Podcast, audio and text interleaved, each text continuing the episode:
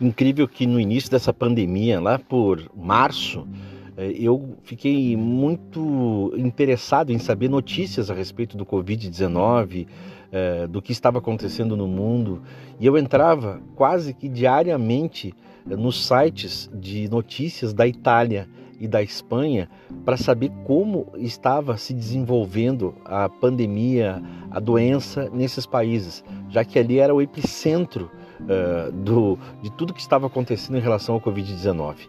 Eu ficava chocado vendo os sites italianos mostrar 900, mil uh, mortos por dia, as cidades em completo isolamento, os hospitais uh, já no seu limite, os médicos sofrendo, os enfermeiros sofrendo, as pessoas todas da linha de frente, os parentes de quem estava morrendo.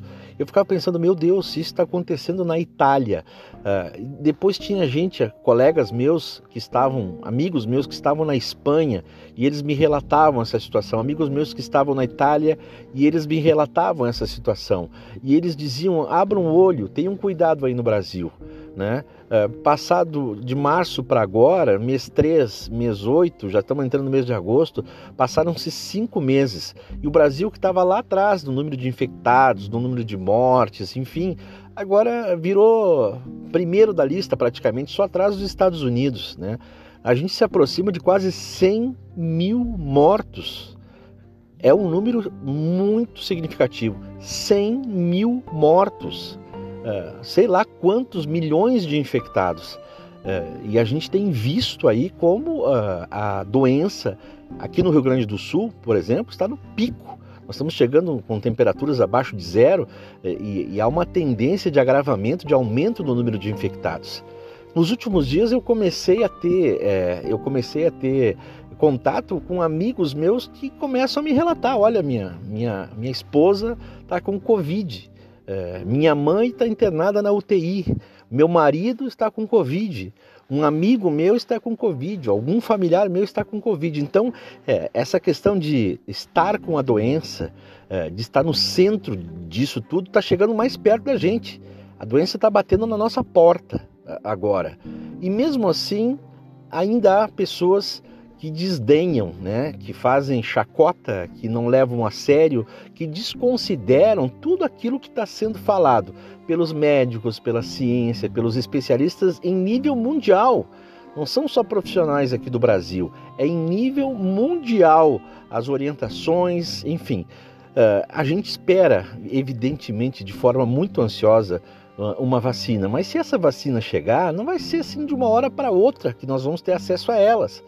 Uh, então, várias experiências estão sendo feitas nesse sentido. Uh, então, é uma situação preocupante. É, em Caxias do Sul, no Rio Grande do Sul, uh, o pico da doença está chegando, cada vez mais pessoas infectadas, cada vez mais pessoas morrendo e cada vez mais leitos de UTI sendo ocupados. É, em algumas cidades maiores, estamos chegando à beira do colapso. Né? E as pessoas, talvez muitas pessoas, só vão se dar conta disso quando chegar mais próximo delas, né? Quando chegar mais próximo delas, ou for algum dos seus, algum parente que falecer ou que vai precisar de leito e não vai encontrar. Então eu, eu, eu queria fazer essa reflexão porque eh, agora eu continuo assustado com tudo isso e a gente vê na Europa eh, uma, uma, uma retomada da economia, uma retomada dos serviços, enfim, as pessoas uh, respirando, mas depois de muito custo, depois de muitas mortes, depois de muito, de muito sofrimento, né? E aqui no Brasil a gente está com tudo isso, a economia praticamente parada, quebrada, o PIB sendo reduzido a mais de 4%, eh, então a gente não consegue melhorar e estancar as perdas da economia, a quebradeira dos empresários e também não consegue estancar a doença. Então a gente perde nos dois sentidos, né? Na economia e perde também no combate à doença, porque é, há uma negação dessa doença e ela não pode ser negada, ela tem que ser encarada e ela tem que ser é, respeitada e a gente tem que fazer o que tem que fazer, a gente tem que se isolar, a gente não pode se agrupar, ah, é mais um tempo que a gente precisa é, fazer esse esforço, a gente precisa fazer esse esforço.